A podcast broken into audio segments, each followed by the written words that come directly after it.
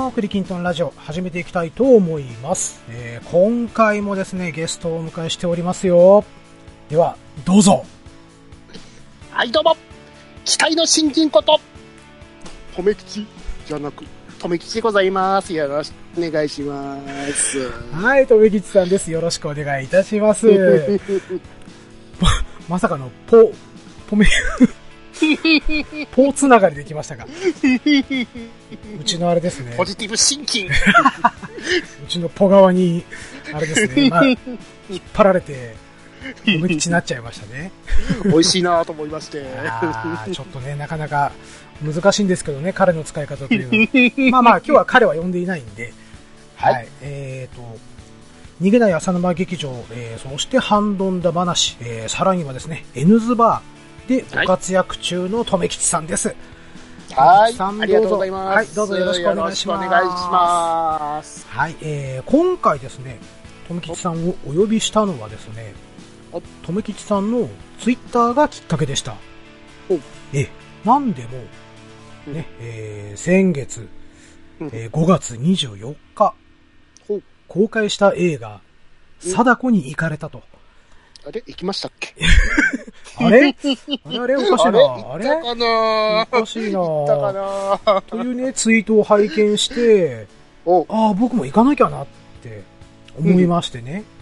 うん。で、留吉さんが行かれた翌日に僕も見に行ったんです、貞子をね。おうん。ーまあ、そこでね、どうしてもちょっと貞子の話をしたいなとえー思いまして、うん。まあ、貞子にね、映画館まで行かれてる留吉さんであれば、うんね、きっと、その、貞子が出たシリーズである、うんね、リングシリーズを中心に、うんお話ができるんではないかと。はええい。いうぜひぜひ喋らせてくれと、うるさかったでございますからね。いえいえすいません、富吉さんのオファーの方を受けてくださって、どうもありがとうございます。こちらこそありがとうございます。ちなみに、あの、富吉さん、あの、リングシリーズの方は、あリングシリーズって言っていいんですかね？もう貞子シリーズかな？貞子シリーズですね。ね。もうリングって言ってませんからね。狭いですん。もんね。は貞子シリーズはもうすべて見終わっているような感じです？い。一応貞子が絡んでる、あ、海外の2だけは見てなかったですね。あー、リングのはい。作り直したやつ。はい。はいはいはい。僕も海外2は版の見てない1なの方は映画館行ったんですけどね。はいはい。あ、それはすごい。さすがガチ勢。ということはもう最初のリングからもはいう全部見てらっしゃるとはい。いいういと思いことでねま。す。ああ、これはこれはもう、じゃあもうほぼほぼ僕と同じですね。おおバトルバトル？バトル、バトルになるかな まあ今回はですね、まあうちの当番組の第16回以来の、はいうろ覚えで話すシリーズ、第2弾の位置づけとしてね、ええもうふわっとした感じでね、えーやっていきたいと思います。はい。はい。まあね、あの、僕も一通り見たんですけど、もう残念ながら、ほぼほぼ覚えてないんですよ。Me too. まあ、そして、えー今回話していきたい内容なんですけれども、はいまあ、すべて、まあ、映画版のね、えー、貞子シリーズということでやっていきたいなと思いまして、おえーと、作品名で申し上げますと、うんリングうん、リング2お、リング0バースデイお、貞子 3D お、えー、貞子 3D2 うん、そして、えー、貞子バーサスかやこ。おはい。まあ、そしてですね、まあ、ネタバレしない程度に、えー、2019年、今日が6月の5日ですかね。はい。5日現在、えー上映中の映画、貞子の話もね、軽く触れていきたいかなと思います。はい。はい。まあ、その他の作品はですね、えー、まあ、一通りちょっとあらすじなんかを話させてもらって、うんまあ、とめきちさんとはあだこうだと言っていきたいなと思います。はーい。はい。まあ、そんな形でですね、えーっと、今回は、まあ、一応映画の話にしてね、まあ、ネタバレ全開になってしまうかなと思いますのでね、あの、はい貞子シリーズちょっと気になってるよっていう方は、まあ、自己責任で今回再生していただければな、なんて、えー思います。はい。白黒テレビのトラウマ気をつけてくださいね。しょっぱなから来たテレビが怖くなりますよ。ねえ、あれだけは本当にね。あ、まあまあ、それはね、本編でちょっとお話しさせてもらうとして。はい。はい。では、それでは早速ね、えー、オープニングコールの方を一緒にやっていただければと思います。はい。ときさん、うちのシステムご存知でしたっけ？うろ覚えです。ではですね、えーと、僕の方が、まあ、それでは参りましょうって言って、小さい声で、せーのって入れますんで、はいまあ、一緒に、クリキントンラジオって言っていただければ、はいあ。りがたい了解で。す。はい。それでは参りましょう。せーの。クリクリキントンラジオ。ラジオ第31回。来る、きっと来る、きっと来る、とめきちさん来る、の貞子会でございます。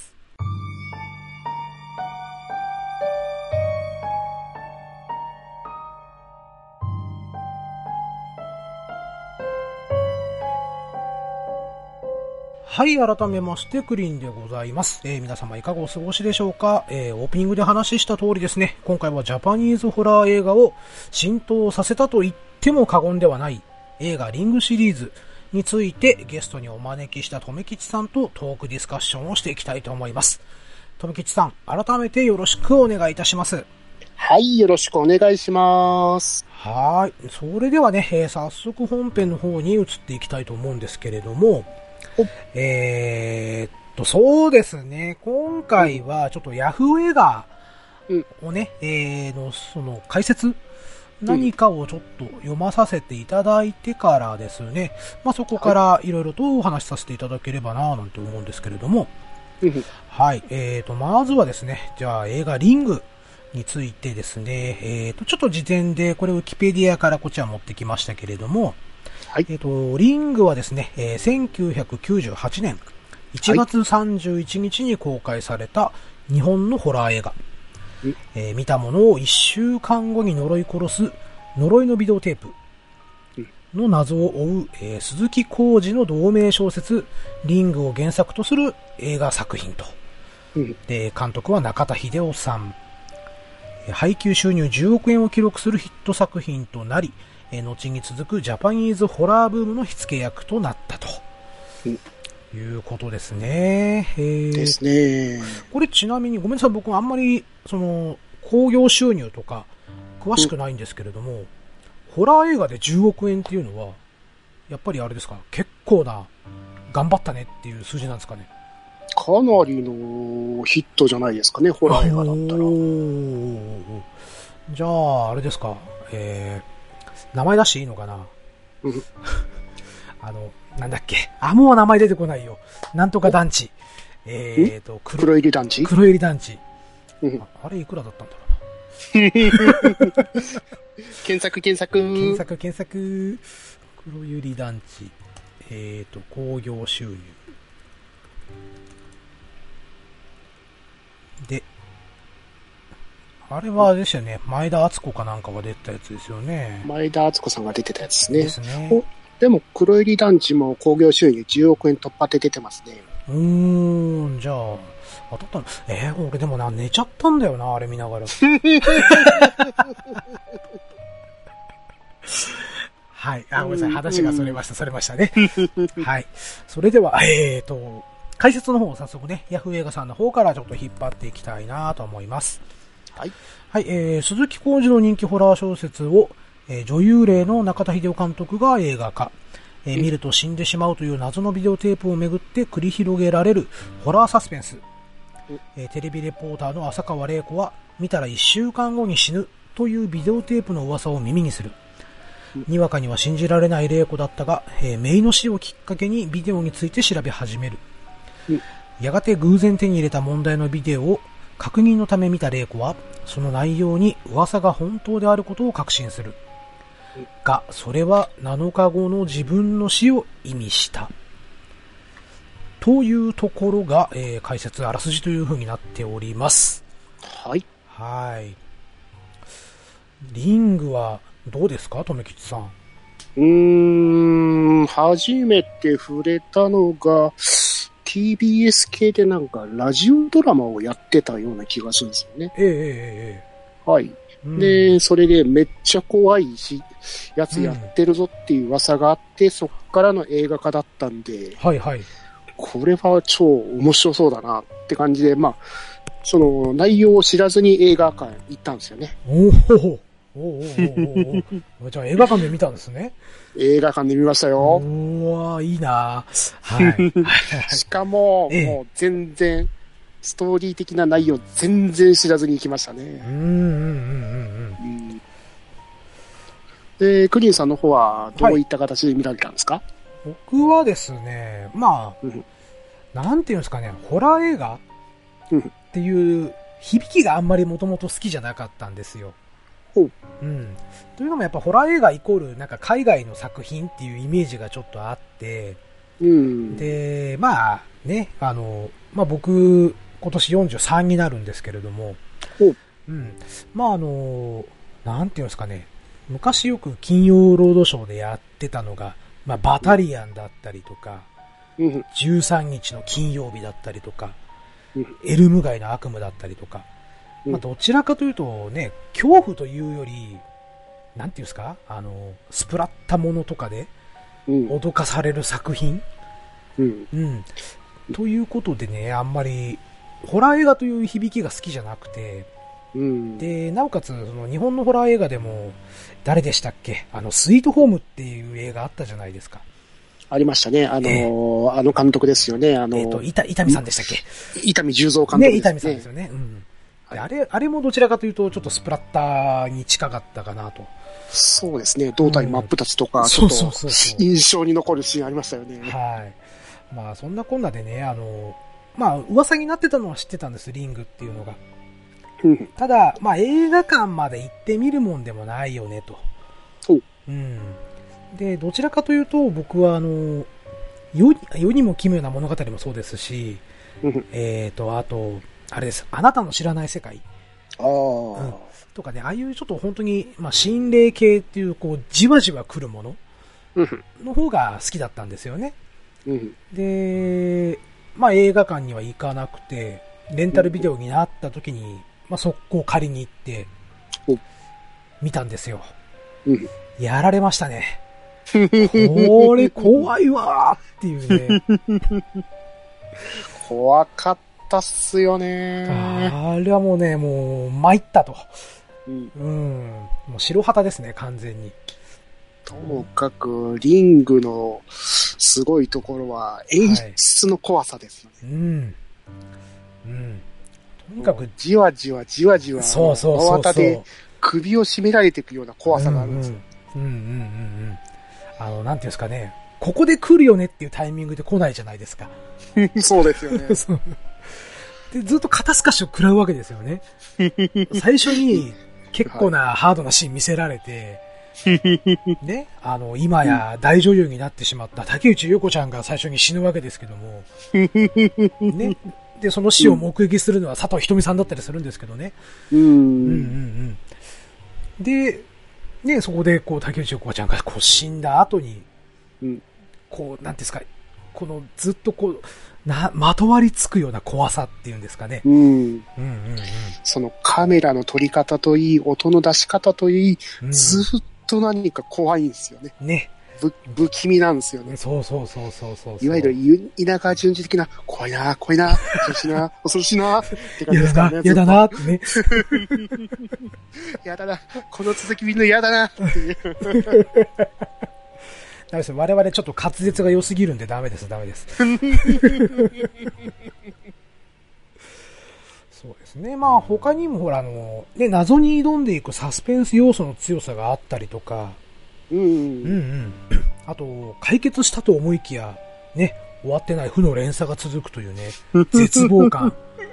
あれ、本当に内容を全然知らなかったんで、はいはあ終わったよかったって感じからあれが始まるんで、い。うん。はっっていう。もうそれはあれですよね。井戸の底から貞子の頭蓋骨を取り出したシーンですね。そうですね。ね。あそこでね、ようやくこれで呪いは終わったと思ったらね、うん。うん、違うんかいっていうね。真田広之が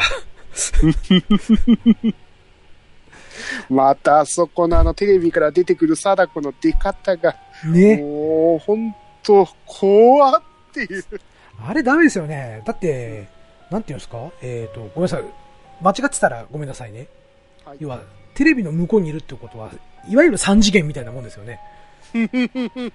ですよね。ねそこからいきなり飛び出してきて二次元になるわけじゃないですか。あれはちょっとね、反則としか、もう、だってもう終わったと思ったものが、えっていうね、出てきちゃったっていう。うん。ねいきなりテレビがブンってついて、うんうんうんうん。あの井戸ですからね。ね井戸がね、白黒で映って、で、はい出てきて、こっちにどんどん近づいてきて、そうそうそうそう。またあの、這い上がるところだけやけに軽やかなんですよね。あの貞子さん。うんいやーだからね、僕は未だにやっぱリングって名作だなと思ってるんですよ。名作ですね。うんそのサスペンス要素としてもすごくうんいいですよね。うん。この呪いの電波の仕方ですか？はいはいはい。はい。どうして呪いが全体的に広まっていくのか、で呪いどういうふうに受けてるのかみたいなところをうん、解き明かしていくのがまた気持ちいいってわけじゃないですけど、なんかすごいサスペンスを解いていく感じでよかったじゃないですか。そうですね。最終的に裏切られますけどね。ね。あ はいの、こう、積み立ててきたものすべてポーイってするようなね。でもそのフォーイが実は、ああ、あれ、ダビングしてたじゃんっていうところあるんですよね。うん。あの、あれもずるいんですよ。だからね、あの、ダビングをして、要は他の人に誰か見せるっていう、うんうん。あの持っていき方がもう卑怯な、卑怯極まりないなっていうのがね。結局、その浅川玲子ですね、あの主人公の。そうです、そうです。が、あの、高山隆二でしたはいそうです、そうです。にビデオを見せたときに、その時がもうダビングしたビデオを見せてたんですよね、確か。そうそうそうそうそうそう。だから主人公の浅川玲子だけは呪いが解けてたんですよね。うん。そうなんですよ。でね、またその二人、元夫婦だったじゃないですか。はい。で、そこの、えー、二人に生まれた子供、陽一くんっていうのがね、うんはい、えー見ちゃうんですよね。見ちゃってますからもねの。すごい不自然な見方してましたけどね。またそこの見方がこ 怖怖い怖い。うん、確かあの、祖父の家かなんかでした。そうそう、預けてたんですよね。はい。預けてて、うんで、たまたまそこにビデオがあったのか、はい。うんで、よいちって、あの、襖開けた瞬間見てる。うんうんうんうんもう井戸のシーンでしたもんね。あれの絶望感もすごかったっすよね。ねえ。だからまあ、見ち出るじゃん。必死になってね、うん。謎を解いていくっていう。うん。うん。そうなんですよね。だからパチンコでもよくやったなっていうのは覚えてるんですけど。目玉ガシャー そうそうそうそう。すいません、すいません。うん役物でビデオがガーンガーってそうそう、動くんですよね。上から上から手が落ちてきたりとかね。怖っていう。うん。あれ、心臓に悪いですよね、あれ。心臓に悪かったっすね。ねえ。外れたと思ったら、ドーンっていう。もう当たっても嬉しくねえよっていう。怖っていう。すいません、話脱線しちゃいました。いやいやいやいはい。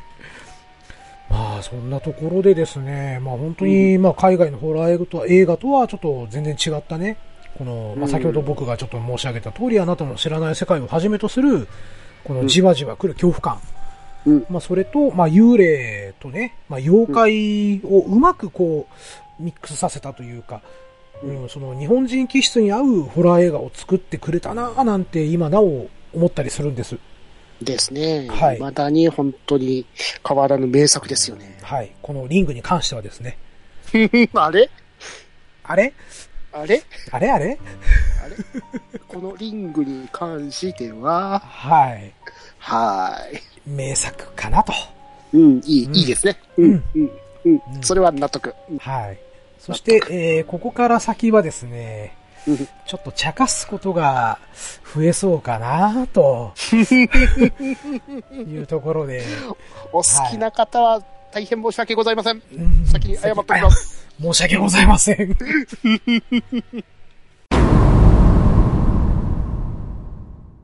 はい、えー、続きまして、リング2について、えーお話していきたいんですが、うんまあ、本来でしたらね、あのーリングの同時上映でしたっけね、螺旋？同時上映ですね。ですよね。だ本当はね、リングと螺旋っていうのが一つのセットだったりするんですけれども、うんえー今回ね、リング2の、えー方にちょっと話を持ってきました。うんうん。えー、なのでちょっとね、どっちかっつったら、あの、螺旋とはね、リング2とは、リング2と螺旋って、もう異なる展開をしてしまって、うんもうパラレルワールドな作品なんですよね。ですね。うんうん。で、本来スタート地点は一緒なんですけどね。そうそう、一緒なんです。で、えっ、と、小説の方でしたら、えーリングがあって、螺旋があって、えーループっていう作品がね、はい。来るんです。うで、んそこで初めて完結するわけなんですけれども、はい。まあ映画の方がね、あの、螺旋で止まっちゃってるんですよね。ですね。うん。ループという大落ちがないんですよ。ないすから、螺旋の行き場がなくなっちゃったっすからね。そうですね。はい。で、まあ、もう一つ、まあ先にちょっとネタバレしちゃうんですけれども、うんまあ今やっている貞子。はい。っていうのが、このリング2の流れをちょっと組んでる作品なんですよね。はい。うん。ということで、えー今回ちょっと螺旋の方はあえて外させていただいて、えーリング2の方をちょっとね、えー取り上げていきたいと思いますので、えーご了承いただければなと思います。はい。はい。それでは、えーリング2について、えー早速お話をしていきたいなと思うんですけれどもお、はい、えーと、リング2は、えーと、1999年1月ですから、えーと、これは約1年後か。リングのです1年後に公開されたホラー映画とはい。いうところで、えー、ですね。で、えーホラー、あ、ホラー映画じゃないや。えっと、ヤフーの映画紹介の解説の方をちょっと読まさせていただきますけれども、はい、えー、リングの好評を受けて制作されたもう一つの続編。えー同一の現象を別の角度から捉えた螺旋とは異なり、えーホラー色を前面に押し出しているのが特徴。えー同時上映が四国と。えーこれだけかい。完結 なんか語ることないみたいな。なんかね、だって評価が2.5点ですからね。5点満点中。うー、なんとも言えなうい。ん。監督は同じ中田秀夫監督なんですけどね。うーん。ということで、まあ、ざっくりとね、ちょっと、少しかいつまんでじゃあ話させていただきますけれども、はい。えーっとね、えーまず、山村貞子の親戚であるね、山村圭。まあ、これ、リングっていう作品にも出てきてるんですけれどもね。うんまあ、貞子のいとこに当たるのかな。うん。で、この人が、まあ、遺体のね、貞子の遺体の身元確認のため呼ばれると。うんで、貞子の遺体を見るわけですよね。はい。まあ、その時の、えー担当した刑事さんから、えー遺体はね、死後1、2年しか経っていないよと。いうことで、まあ、貞子が井戸の中で30年間生きていたと告げられてしまう。おうん。で、えー一方ですね、その高山隆二、えー、真田広之さんがやられてた役ですね。高山、はい高山隆二の、要は恋人にね、えー高野舞という、えーと、あの子あの子、名前が、名前が中谷美紀さんですね中谷美紀さん、めっちゃ可愛かった頃の中谷美紀さんですね。はい。が、その呪いのビデオの存在を知って、えー調査しているね、その元浅川玲子の、えーっと、元部下か、の岡崎と出会ったと。はい。で、えーっとね、どうしようかな。全部全部読むと長いんですよね。長いですうね。ん。なので、まあえーこの、まあ、岡詳しく崎、はい、うん詳しく知りたい方は、ウィキペディアリングウィ2キペデで、ィア、もしくは、あの、レンタルで借りてみてくださいませという。完結。はい。アマゾンプライムにありますんで、よかったらどうぞでございますね。そうですね。アマゾンプライムはあれじゃなかったレンタルじゃなかったでしたっけ？レンタルでしたっレンけタルだった気がします。じゃあ、UNEXT の方は全部ありますんで、そうよかったらどうぞ。UNEXT 全部ありました。ありがとう、UNEXT。まさか全部揃ってるとは思わなかったですね、ね まさかでしたね。はい。まあそこで、えーはいとね、どうしようかな。やっぱりでもちょっとここはあの、倉橋、倉橋正美を少し触れときたいんですよお。あの、えっ、と、佐藤ひとみさん、若い頃の佐藤ひとみさん、可愛かったですね。おばはんになってしまいましたねおばは。んになっちゃいましたけどね。最初気づかなかった。で、そのね、倉橋正美さんっていうのが、その、まあ、竹内優子さんがやってた、まあ、リングの時の話で、えー竹内優子さんが、えー死んだ時に、もろ貞子を見てしまったと。うん。まあ、ちょっとした貞子の呪いにかかってしまっているんですよね、この倉橋正美という子が。はい。まあ、うんあの、リング1の時には、あの、死体を発見しただけだと思ってたんですけど、2だうと、貞子を見ちゃってるんですよね。そうそうそうそうそうそう。はい。うん。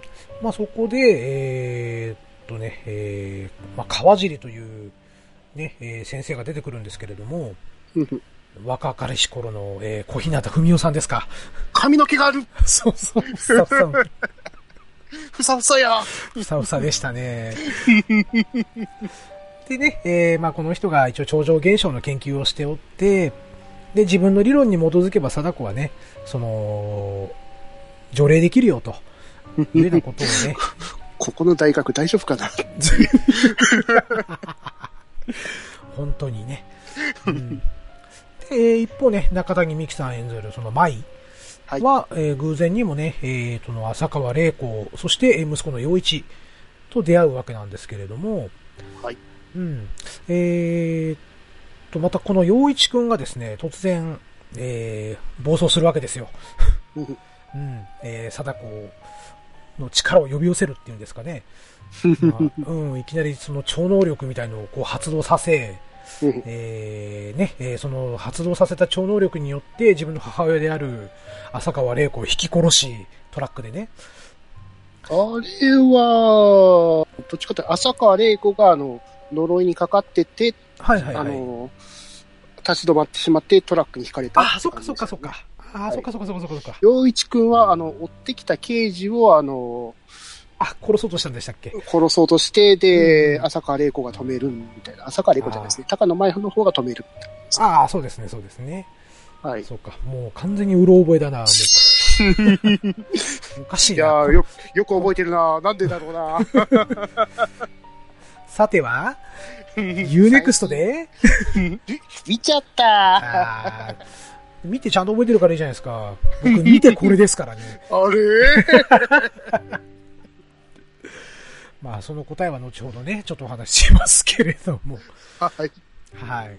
えーと、まあ、そんなこんなでね、えーまあ、なぜか、えーと、海に渡っ、海を渡ってね、はいえーまあ、リングと同じように、その、貞子の生まれ故郷である、えー伊豆大島、うんあ、大島か。ただの大島でしたっけ？大島ですね。うん、大島にも当たるわけですよ。うん。うん。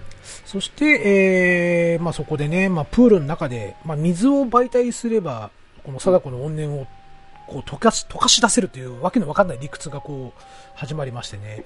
うん。全然言ってる意味がわからないんですけわど。かんない。あの、ポ、ポカーンタイムですよね。むしろ、うん。映像に映映り込んでる例の方が怖えっていう。そうそうそうそう。あの、プールの上にこう人玉とかがボンボン浮き出してくるっていうね。いや、あの、ちょっと本編とずれるんですけど、はい。リング2にガチの霊が映ってたってやつがあるんですよ。え、そうなんすか？はい。おマジでああのーどっか洞窟かなんかあったじゃないですか。浅川はいはい高野舞が行った。はいはい。で、あそこから海から舐めるパーンのシーンがあったんですよね。はいはいはいはいはい。あの、波、波チャプチャプしながらう。んうんうん。あそこにがっつり映ってんですよね。マジで？あ、ちょっと後で確認しよう。結構有名な話なんです。ああ、そだうなんったと思うんですね。ですけどね。はい。あの、サイの河原のシーンかなんかですか、じゃあ。はい。確か、サイの河原のところの洞窟のところに行くところですよね。確か。うんうんうんうん。あの、急にね、話があの、リングの時こんな話なかったよねっていうね。うわ、生がっていう。わ、聞けた。名声、名セリフ聞けた。いや、トメさんの名セリフ聞けました。あとでエ待って、あ、なんだったっけ？エコーかけとこありがとうございます。う。はい、まあ、そんなこんなでね、その、プールの中に、えー、まあ、全員が吸い込まれてしまいまして、はい。うん。うん。その前に、あのー、貞子の親戚のああ、はいはいはいはい。山村圭さんですか？あの、はい貞子の遺体を引き取って海に流したりとか、うんうんうんよくわからないカットとかがよたくさんありましたけど。ありましたね。う。うんん。なんならあの、わけのわからないセリフ。うん。俺の肉を食らえとか言ってましたからね。は 何言ってるかよくわからないですけどう。ん。まあ、そんなこんなでね、えーっと、まあ、目が、こう、まあ、気がついた高野舞がね、まあ、洋一くんが近くにいることを確認すると。うんうん。ただ、二人が気がついた瞬間に、うんえー突然ね、えー90度に、えーこう、なんていうんですか、画面がぐるっとこう回り、はい。えー気がついたらあの壁にしがみついていると。うん。うん。そしたらどうやらそこはプールではなく、うんね、えー、要は貞子のいた井戸の中とうんいうことになりましてね、まあそこからまあ、ちょっと安っぽいメロドラマが始まるわけなんですけれども、うん。うん。ね、お姉さんもういいっつってね、えー、自ら井戸の底に飛び込む陽一くんがいたりとかですね、うん。で、ついでに高野前も一緒に落ちていきましてね、うん。うん。そうするとそこになぜか、えー高山隆二の幽霊がおりまして、ね、えーまあ、舞と陽一を助けるわけですよ。うん。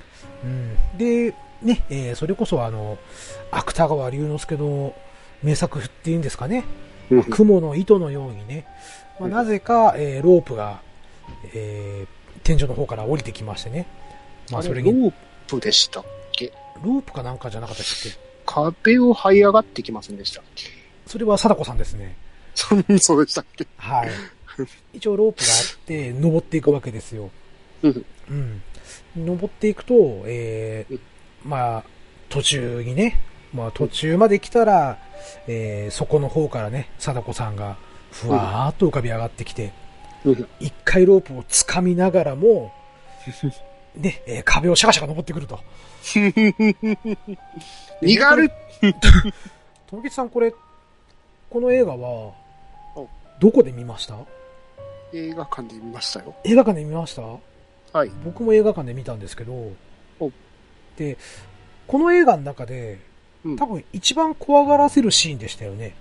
うん、怖この、貞子がこう、上をこう見て、た。うん。ね、シャカシャカこう登ってくるあたりうん。怖くなるシーンですね。ですよね。怖がらせようっていう意図でしたよね。うん。僕も映画館で見たんです。うん。で、公開初日だったんです。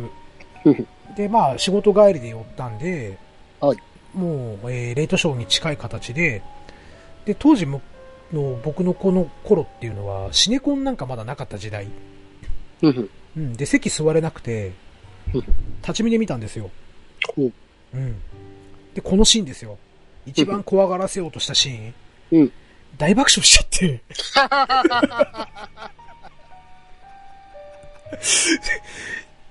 なんでやねんっていうね。うん。周りからすっげえ睨まれ、睨あの睨まれましたけど。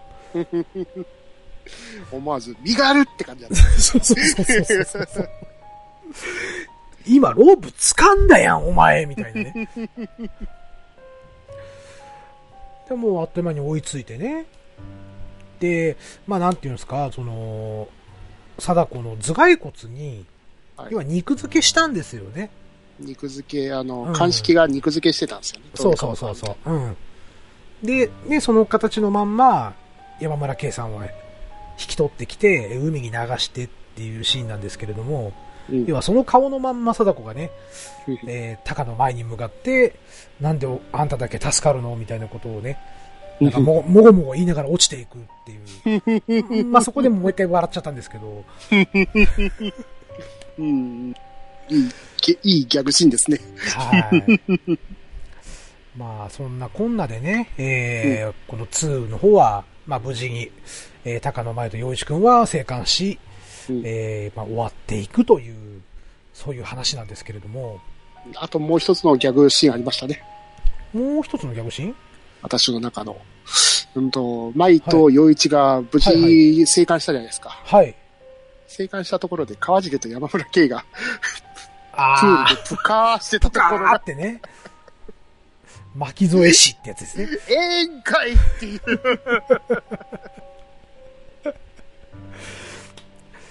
あれそもそは、もプールになんで缶オケあんねん。謎ですよね。海と繋がっとんだんかい。うん。まあ、なんかそんな設定みたいなことやってましたよね。うん。なんかあの世とこの世をくっつけるとか、もうわけのわかんない理論。うん。うん。小日向理論がこう、なんかあって。終始、彼は何を言ってるかよくわからない。まあね、あのーなんていうんですかね。まあ、この映画では深田恭子ちゃんの若かりし頃も見れたりするんでね。まだ顔がぽっちゃりしてる頃のね。うん、可愛いですね。うん女子高生な感じで。そうそうそうそう。あと、深田恭子のあのうとんでも顔が見れますからね。ああ、そうですね。えらい顔してましたからね。頑張ってる頑張ってるって感じで。そうそうそうそうそう。あれがあの特殊メイクって感じじゃなくて、頑張ってる怖い顔って感じで、うそこがん。またなんかほっこりされるというか。まあ、なんていうんですかね、あのーリングあるあると言いますかね。みんな変顔して殺されるっていう。うん。うん。ちょっとかわいそうですけどね。ですね。ええはい、ということで、どうですか？リング2について、なんか喋り足りないこととかありますか？なんていうか、いつの間にか呪いから超能力バトルに変わっていったんですよね。そうそうそう、あるある。それなんですよね。いや、もともとリングの時にも、高高山隆二に関しても、高い、あはい一くんに関しても、あの、もともとうんうん ESP の能力者だ、みたいなこと言ってたじゃないですか。はいはいはいはいはい。で、その高の前についても、高山隆二も、うんその ESP の能力者で、高の前も ESP を持ってるからこそ、かあの、その二人が引き合うみたいな感じで。でもそこは、あの、リングの中のエッセンスの一つだったはずなんですけど、はい。なんでかそこがメインになっちゃったって感じで。違うねっていう。あれはちょっとね、なんかもうネタ切れだったのかなも洋 一くんがなんか睨み利かして、あの、刑事さん、石丸健健次郎さんですか？う。ですです。あれが、はい あ、悪魔め急にあの、666見に来ちゃったかなっていうう。んうんうんうん。ということでね、まあ、リング2はちょっと僕の中では結構、えーギャグ映画かなというね。あの、正うん直これを見るまで、あの、同時上映だった四国の方の記憶しか残ってませんでしたね。あー、四国か。はい。えっ、と、あれですよね、逆打ちするって話ですよね。逆打ちですね。ね逆に回るってやつね。はい。うんうんうん。あれは本当に映像的にすごい綺麗だったんですよね。うんうんうんうん。で、あオチもすごい、女のうん。オチもこっちもなかなか笑えるオチをするんで。あー、そっち覚えてないな ど言うっしようかな。ちゃっていいですか？あ、どうぞどうぞ、いいですよ。最後にあの、はい。幼馴染のあの、栗山千明さんではいすね。はいはいはいはいはい。が、筒井さ、筒井道隆さんをベアハックして連れてっておしまいっていう。あ、そんなんでしたっけ？はい。なんでしたっけ？ああのーはいあれあれ。もうね、ごめんなさいね。もう本当にね、もう、おじさんですから言葉が出てこないんですけど、はい。あのー草薙剛と竹内優子とうん、えーっと、あれです、あいつ、あいつ。だば、出てこない。ルイ、ルイ。よよみがえり。そう、よみがえり。うん。とね、すげえごっちゃになってます。あそこまで感動的ではないですから、こっちは。あの、うん、あの、栗山千明がベアハックでギューイして、あの、堤坂を池の中に釣り込んでいくっていうオチで終わってるんですから。なるほどね。じゃあ、栗山千明が、筧くんを連れ込んでいくと。なかなはか、いそこの絵面があまりにも面白くてリングスが飛んでったというか。ちょっと見てみようかな。UNEXT あるかなもしかして。残念なかった。なかったか。うーん。探したんですよね、ベアハックみてえな。まあ、ちなみに四国の方、ちょっと、あの、確認せずにうる覚えなんで申し訳ない。ああ、いい大丈夫ですよ。大丈夫ですよ。はいあの、じゃあ今、あの、SE 入れときますんで、シャキーンっていう SE 入れときます。ここ、うる覚えポイント。シャキーンみたいな感じで 入れておきますんで。ありがとうございますはい。はい、まあ、じゃあそんなところでいいですか、リング2に関しては。はい。はい。